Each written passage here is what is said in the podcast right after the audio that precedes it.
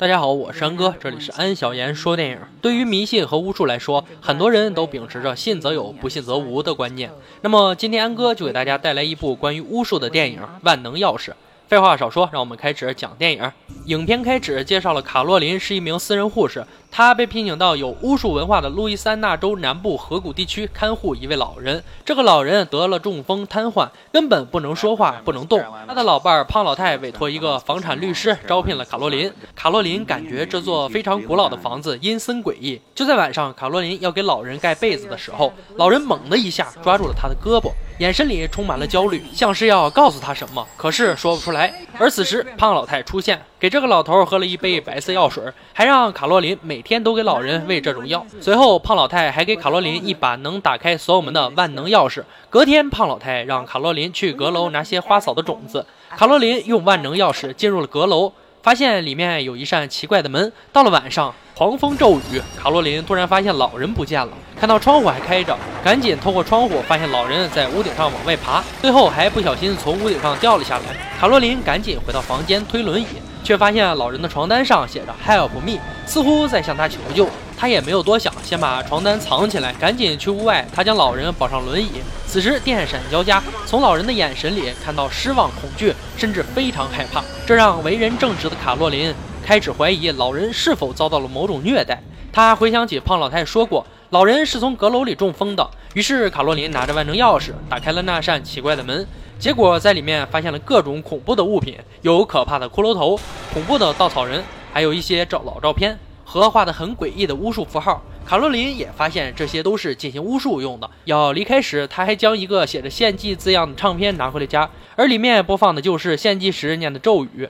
卡洛琳似乎知道了些什么，他去质问胖老太，准备用这些巫术用品要做什么。胖老太开始给卡洛琳讲起这座房子历史。他说，这座房子最早的主人是个银行家，曾经雇佣过一对黑人夫妇当奴仆。当时他们就是住在阁楼里面，让他们当牛做马，简直不把黑人当人看。据说这对黑人夫妇会用巫术。有一次，银行家邀请了很多社会名流来家里聚会时，有人居然发现这对黑人夫妇将银行家的两个孩子带到了阁楼，正在进行某种巫术。当时黑人的地位很低，况且还遇到这事儿，大家都很愤怒，最后将。黑人夫妇吊死并焚烧了。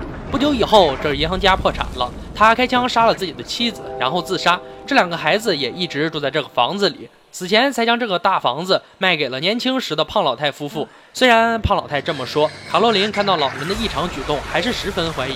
她前往闺蜜给她介绍的巫师家，女巫师也教了她一些破除咒语的方法。于是卡洛琳回到老人家，开始准备，念动了给老人解除巫术的咒语。巫术居然管用，老人竟然开口说话了，还恳求着卡洛琳救自己，求她带自己离开这里。可此时又被胖老太进来打断，这让卡洛琳更加怀疑，开始和律师去拜访之前的护工。之前的护工是一名女黑人，她说老人会中风。死去，还劝卡洛琳赶紧离开那里，但律师却不相信胖老太会对自己的老伴儿下诅咒。于是卡洛琳带律师来到一个瞎眼巫师这里，瞎眼巫师告诉卡洛琳，这个唱片是黑人夫妇发明的一种巫术，要将某人献祭之后，就可以得到他余下的寿命。这让卡洛琳更加坚信胖老太的阴谋诡计。于是他晚上迷晕了胖老太，在胖老太抽屉里发现了献祭唱片以及相关的一些符咒。这一切都表明胖老太确实是在进行巫术，而卡洛琳要带着。老人离开，胖老太醒来，拿着枪开始寻找卡洛琳。最后，卡洛琳只好将老人藏在工棚，自己划船去找律师帮忙。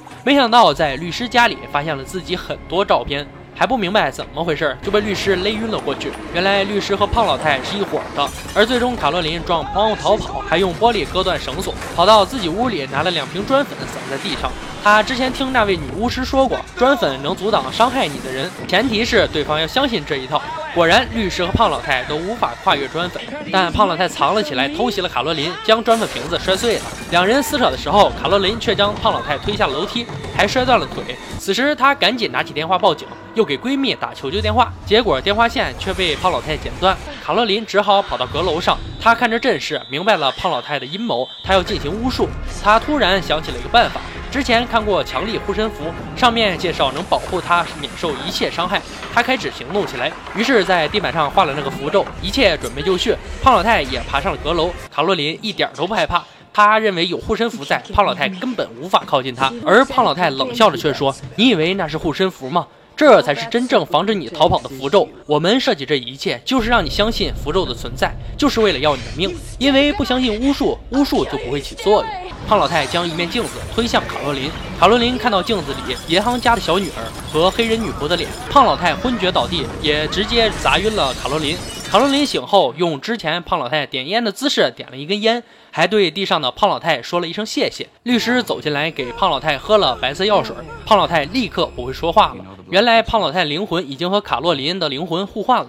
律师和卡罗琳的身体里，就是那对会巫术的黑人夫妇的灵魂。他们当年用巫术跟银行家的两个孩子互换了身体，变老后又开始设计跟年轻时期的胖老太和老人换了身体。等两人变老后，他们又和房产律师换了身体，然后又通过律师找到了卡洛琳，就这样反复循环。他们以此来实现长生不老。两人也知道，现在找人换身体越来越难，因为相信巫术的人越来越少。而此时，警察赶到，将老人和老太拉去医院。卡洛琳的闺蜜也驱车赶来，发现卡洛琳忘记刚才给自己打电话。而当下的胖老太此时正挣扎着想跟闺蜜说话，可喝了药水，她根本不能说话。房产律师说，胖老太夫妇已经委托自己将这个房子送给了卡洛琳。最后，卡洛琳让闺蜜陪自己去医院，还要亲手杀掉真正的律师和卡洛琳。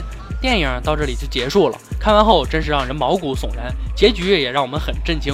黑人夫妇一直用巫术延续着寿命，不停的在更换替身。可想要巫术成功，有个前提，还是那句话：信则有，不信则无。也许大家不会相信有这样巫术的存在，那安哥问你，是否相信迷信呢？你身边人是否有相信的呢？大家仔细回忆，在你身边可能真的有相信迷信、算过命的人。